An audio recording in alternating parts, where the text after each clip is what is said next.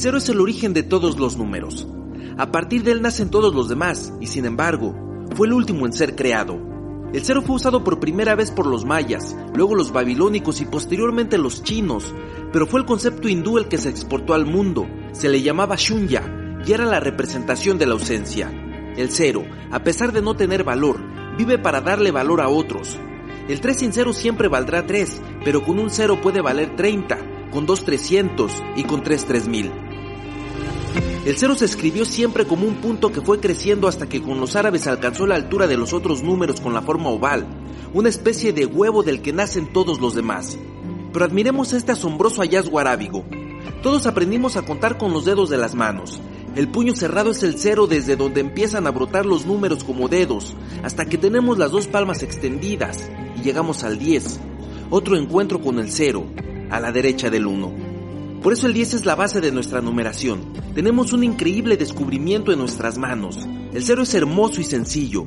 Fue un humilde punto que dio origen a los decimales, las potencias, las fracciones, las raíces, el inicio y el final. Es una cifra vacía y al mismo tiempo un número infinito.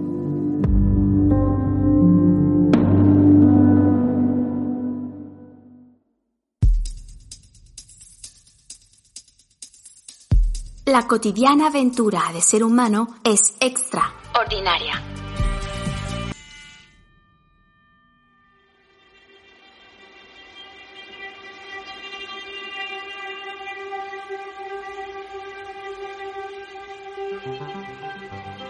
El cero es la señal de la ausencia. El cero en sí mismo es un misterio, una poesía, nada.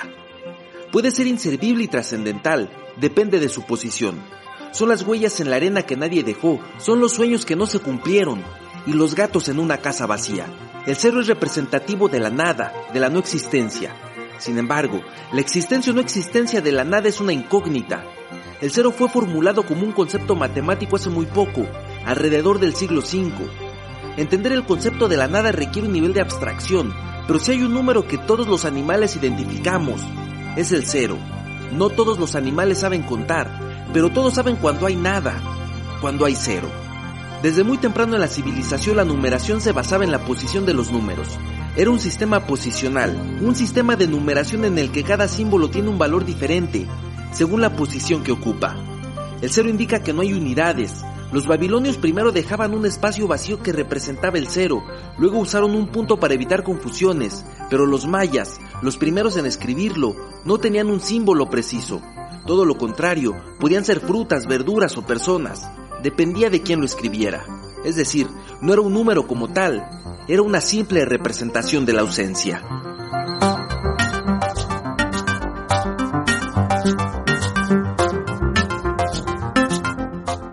Como ya veíamos, fue en la India en donde nació el número cero como parte del sistema numérico. Ellos lo pusieron al nivel de cualquier otro número, y no fue para hacer matemáticas ni cuentas, fue porque en el hinduismo el cero, la ausencia, la nada, el vacío, la inexistencia, es el punto de partida de la creación, la existencia, la presencia, el total. El cero, más que un número, fue la representación del vacío que origina el todo. El cero es único por muchas cosas, es la frontera entre lo positivo y lo negativo, es el encuentro entre el más y el menos, no es par ni impar, es natural y racional, pero inexistente. Es una especie de adivinanza real. Si el cero se suma o se resta, nada cambia, pero si se multiplica algo por cero, resulta nada. 5 más 0, 5, pero 5 por 0, 0. ¿A dónde fue ese 5? A la nada, al vacío, al cero. Pero si un número se divide entre cero, el resultado es infinito, interminable. Con todo este misterio, el cero fue condenado por la iglesia en la Edad Media, no solo porque ponía en duda todo lo positivo, lo creado, lo enviado por Dios, también porque era un elemento que los árabes manejaban magistralmente. Fue el famosísimo Fibonacci, aquel hombre que también hizo un tratado matemático sobre la belleza, el que introdujo y popularizó el cero en Europa, y aunque parezca increíble, eso sucedió hace menos de mil años, y eso también fue una grandísima ayuda para los comerciantes que seguían haciendo cuentas usando un ábaco, una herramienta maravillosa, cuyo único defecto es que no tiene cero. Cuando alguien nace, su primer día es el día uno, nadie vive el día cero, o pensemos cuando un reloj marca las cero horas. Cada 24 horas hay un segundo cero del minuto cero de la hora cero. Es un cero absoluto en el reloj, un vacío que no nos deja decidir si un día ha terminado o un nuevo día ha comenzado. Ese cero absoluto marca al mismo tiempo el fin de una noche y el principio de una mañana. El cero describe la no presencia de algo, y por más filosófico que parezca, se trata de un número que todos conocemos, entendemos y usamos en los teléfonos, en el dinero, en las calificaciones, en los marcadores deportivos.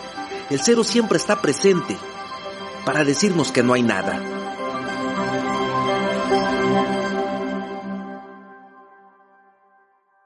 Pongámonos místicos. En el tarot, el cero es la carta del loco, de la sinrazón, de la energía eterna que no está en ningún lado. El loco, como el cero, no suma, no resta, no tiene inicio ni final, crea y destruye. El cero es todo y nada, una locura. Es la carta del tarot más difícil de entender. Es un personaje con una denotación despectiva y una ilustración ridiculizada. No obstante, su posición es privilegiada y es un personaje trascendente. En la baraja inglesa se convirtió en el Joker, el comodín, pero mantuvo su ambigüedad. Es una carta sin orden ni lógica, que vale lo que quiera, incluso siendo un bufón, puede suplantar a reyes y reinas. Es increíble como un loco, un bufón, un payaso, se haya convertido en un personaje superpoderoso en una tradición milenaria. Si pudiéramos interpretarlo, diríamos que su locura está asociada con su juventud, su ingenuidad, es romántico, inocente, regularmente mira al cielo, probablemente a la luna, es un lunático y es tan distraído que no se da cuenta que puede caer al precipicio. Lleva un atillo al hombro, lo que sugiere dos cosas, que es un trotamundos insensato y que no necesita pertenencias materiales. Es la burla de los demás y hasta un perro trata de morderlo. Y aún así, el insensato muestra alegría, está lleno de vigor y fervor, es un personaje renovado y como buen loco, es soñador, creativo, infantil, como todos aquellos que confían en el tarot. Es espiritual, sublime, temerario y confiado. Sin él, no hay viaje del héroe, no hay odisea, no hay aventura, no hay inicio ni final. El loco es la carta cero, el alfa y el omega del tarot. Es la base y la semilla de todo lo místico.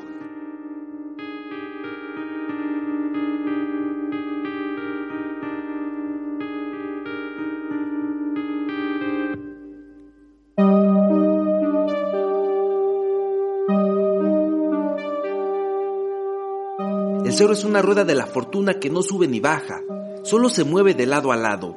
El loco a la derecha es progreso, avance, fortuna. El loco a la izquierda es ignorancia y olvido. Al final, es un cero a la izquierda.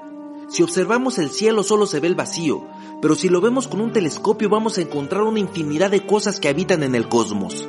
El cero es como el cielo, se ve vacío, pero en realidad en él se encuentra el universo entero.